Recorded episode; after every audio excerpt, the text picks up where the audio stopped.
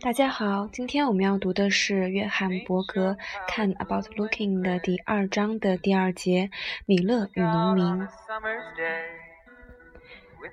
米勒逝世于1875年。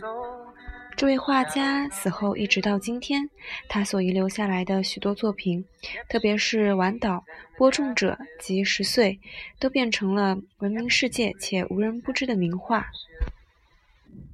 我怀疑今日法国的农家还有人没有经由印在版画、卡片、装饰品或是盘子上的图像看过这些画，或至今还有不认识这三幅画的人。事实上，播种者这幅画不但成为美国一家银行的商标，在中国和古巴这些国家还象征着革命。可惜米勒虽然广受一般大众喜爱，艺术界对他的评价却不高。最初，他的作品的确深受修拉、毕沙罗、塞尚、梵高等这些画家的喜爱。然而，现代的评论家却说米勒是受他自己盛名之累。事实上，米勒的绘画影响之深之远，以及所引起的争议不仅于此，还事关整个文化传统。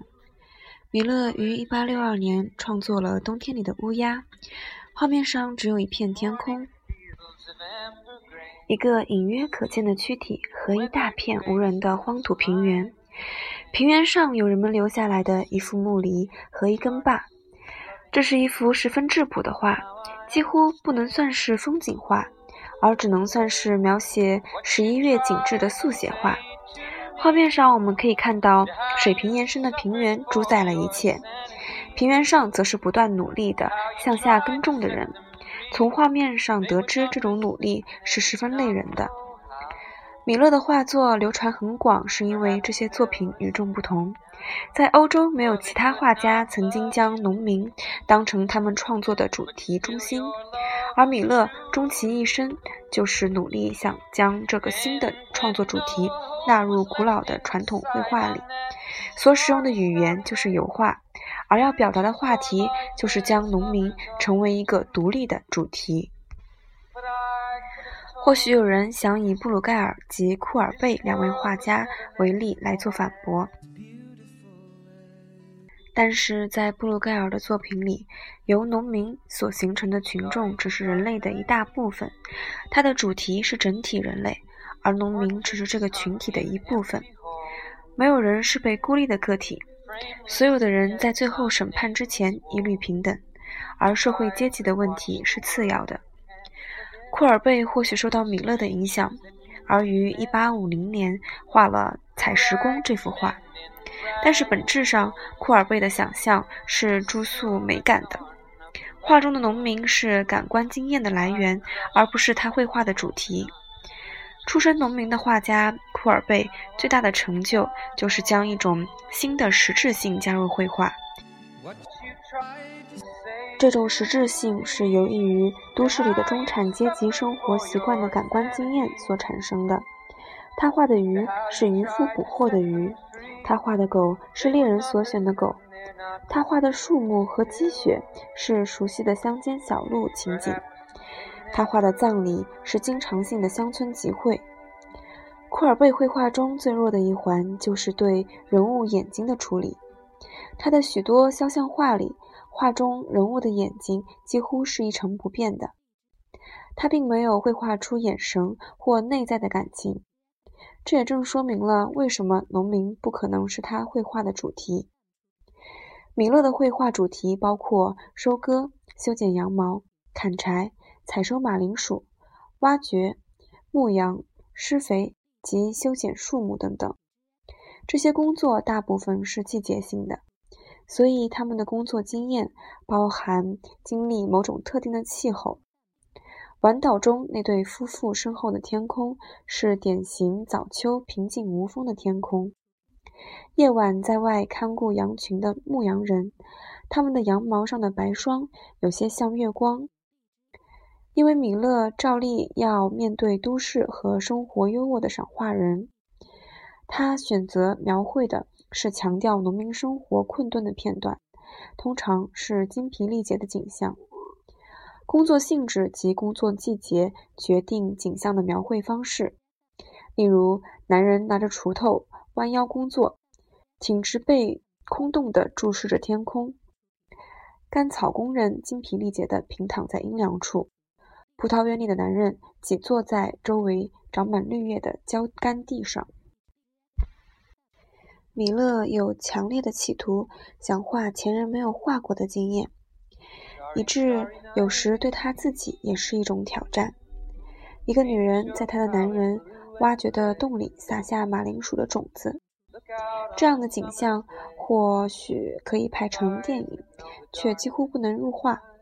有时他有令人深印象深刻的原创表现，就有一幅画描绘的是牛群和牧羊人消失在黑夜的景象。暮色消失的景象，就像浸湿的面包吸收咖啡一般。有一幅描绘泥土和灌木丛的画，在月光下隐约可见的，只是一大片毛毯似的块状物。这样的情景，即使是凡德内尔也没有画过。他画的夜景跟白天无异。而米勒对描绘黑夜及暗淡光线的喜好是非常值得探讨的。到底是什么促使米勒选择这样一个新的绘画主题呢？若只认为他选择农民为主题是因为他出生自诺曼底的农家，而且年轻时曾在农田里工作过，这样的理由是不够充分的。这样的推论跟假定米勒作品中圣经式的庄严是受其宗教信仰影响，同样是不正确的。因为其实米勒是个无神论者。一八四七年，米勒三十三岁，画了一张名为《归途》的画。画中三位女神看起来有点像是弗拉戈纳尔的笔调，正在干草堆车上玩耍。这是适合挂在卧房或私人书房的轻松田园景致。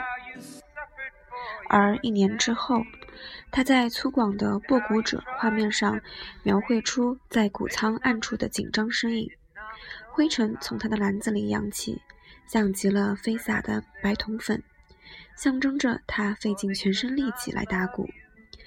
两年之后，米勒在他的作品《播种者》里，画中人走向坡时。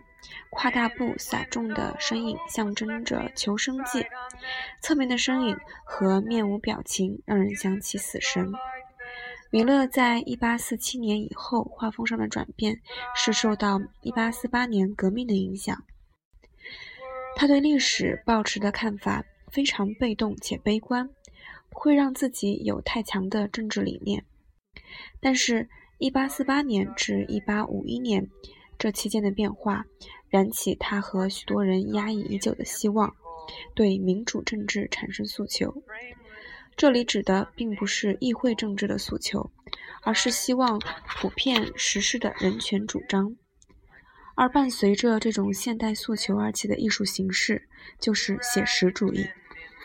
因为当时人们相信写实主义可以表现出隐藏的社会状况，而且。人人都可以理解写实主义所想表达的事物。一八四七年以后，米勒将自己剩余的二十七年时光用来致力于揭露法国农民的生活状况。法国有三分之二的人口务农。一七八九年的法国大革命解除了农民身上的封建枷锁，但是到了十九世纪中叶，他们变成资金。自由流通制度下的牺牲者，法国农民每年必须支付抵押及贷款的利息，等于当时世界上最富有的英国外债的总额。当时，大多数到沙龙展看画的大众对乡间的贫穷一无所知，而米勒的既定目的之一，就是要让这些过着满足悠闲生活的人于心不安。他所选择的主题也包含着怀旧成分，这可以从两方面来说。如同许多背井离乡的人，米勒怀念自己儿时的村庄。二十年来，他一直在创作的一幅画，画的就是通往他出生小村落的一条道路。这幅画直到他去世前两年才完成。画中的风景青翠茂密，阴影和光线十分鲜明。这景象就像他穿过的旧衣服，就像在远亲里描绘的景致一样。有一幅粉彩画，画中在房舍前方有口井，井边有成群的鸡鹅和一位妇人。我第一次看到这幅画时印象深刻，虽然这是一幅写实的画，但是对我而言，这就像是每个童话故事一开始的场景：一间住着老婆婆的农舍。尽管我知道自己之前从来没有看过这幅画，但是总觉得这幅画非常眼熟。画中传达的这种似曾相识的记忆，是叫人无法解释的。后来。我在赫伯特1976年展览的目录里发现，这情景就是米勒出生地房舍前方的景象。米勒有意或不自觉地将井的大小扩大了三分之二，来符合童年记忆中看到的景象。尽管如此，米勒的怀旧并不只是局限在个人方面，怀旧也影响到他的历史观。他对各方宣称的进步保持怀疑的态度，并且认为进步是人类尊严存在的一个威胁。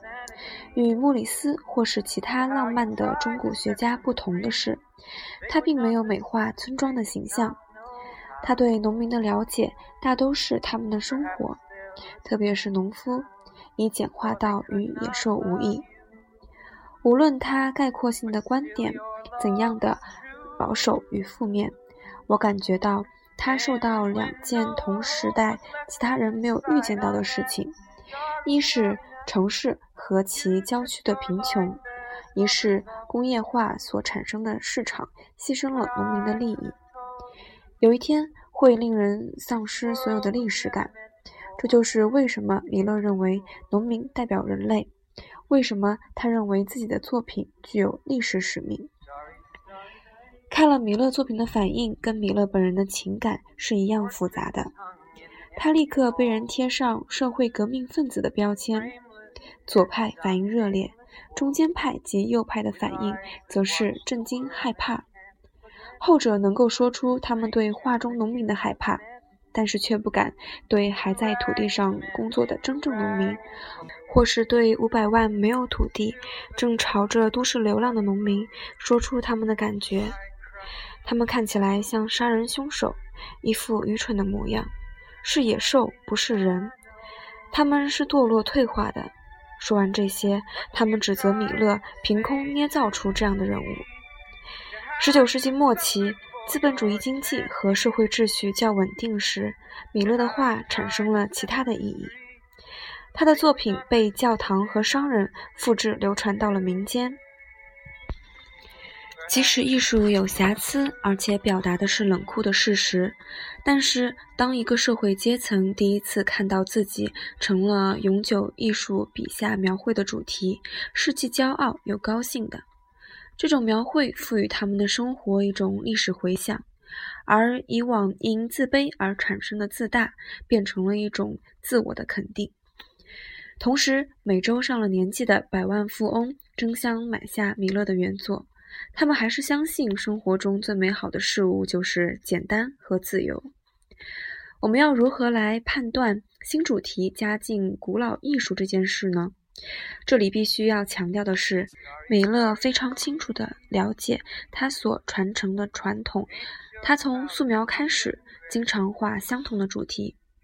米勒选择农民为创作主题以后，穷其一生的努力要赋予农民尊严及永恒，还给农民一个公道，而这也意味着要将农民这一主题加进乔尔乔涅、米开朗基罗、十七世纪荷兰画派普桑、夏尔丹一贯的传统。依照年代来看米勒的作品。几乎可以看到农民慢慢从阴影里走出来。阴影是传统上保留给风俗化的角落，下层社会的生活景象，是宽广明亮大道上的旅旅客行进间偶然瞥见的。这些旅客观看的眼光是宽容的，甚或是羡慕的。落伍者依然是风俗画的角落景象，不过已经被放大了；播种者则是个体农民的幽灵形体，是未完成的奇怪画作。画中人物大步前跨要求一席之地，直到大约一八五六年，米勒创作了其他的风俗画，诸如树荫下的牧羊女、搅拌奶油的妇人、店铺里的桶匠。但是早在一八五三年，上工去画中那对离家到田野上工的夫妇，取材于马萨乔的亚当与夏娃。已经移到最前方，成为绘画的中心。而且从此以后，米勒所有描绘人物的主要作品里，人物都是创作重心。他一点也不是把这些人物描绘成行进间惊鸿一瞥的边缘景物，而是竭尽所能的使这些人物成为作品重心，使其不朽。然而，所有这样的作品在不同程度上都失败了。失败的原因是人物与周围环境之间没有建立整体感，人物的不朽与突出超越了画作，结果是造成相反效果。剪影式的人物看起来既僵硬又夸张，停滞的时间持续太久了。然而，相同的人物在素描或是石刻画里却栩栩如生，融入作画的周遭环境。举例来说。上工去的石刻画可以跟伦勃朗最好的石刻画相提并论。究竟是什么阻止米勒达到他的目的呢？有两个现成的答案：要么是19世纪大部分的素描作品都比完成的作品要好，这是令人怀疑的艺术史通则；或者是米勒就不是天生的画家。我认为米勒失败的原因是。传统的油画语言不能表达米勒心中的主题，这可以从意识形态的角度来解释。米勒透过行动所表达出的对土地的关心，是跟秀丽的风景格格不入的。欧洲大部分的风景画都是画给城里来的访客看的，换句话说，风景是访客的观察，看到的景色是访客的奖赏。范例之一就是方位桌上列出可见地标物的画。想象一下，要是工作中的农民突然出现在访客的视野里，这种社会人类的矛盾是显而易见的。形式的历史演变也表现出同样的排斥性。人物和风景的结合有各式各样的肖像处理方式。远方的人物像有深浅不同的颜色。将风景当成背景的肖像画，神话人物如女神等和自然交织成配合时间音乐的舞蹈。戏剧性人物借着自然来反映、显示其热情。访客或是孤单的旁观者眺望风景，成了观赏者自己的知己，但是却没有方式可用来表达在土地上而非土地前工作的农民那沉默、粗糙。勤勉的形体，另创一种形式，无疑就是破坏传统描绘秀丽风景的表现语言。其实，米勒去世后几年，这正是梵高尝试所要做的事情。米勒是梵高选定的精神及艺术导师，他画了十几幅从米勒版画中仔细临摹下来的画，在这些画作里。梵高借着手势以及他自己的笔触力量来统一工作中的人物和其周遭的环境，这样的力量是借着对主题强烈的移情作用而释放出来的。结果是将绘画转变成一个人的想象力，一种表现个人风格的特征。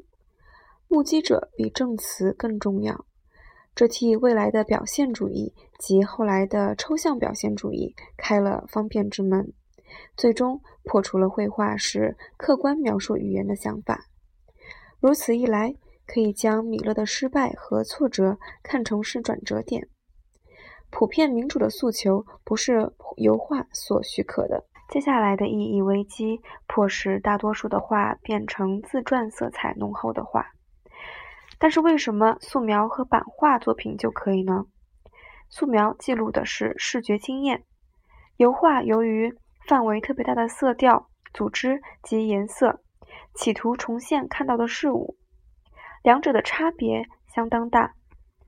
油画的艺术表现就是将所看到的事物的各个面相，以旁观者的经验观点来组合，并且强调这样的一个观点就是能见度。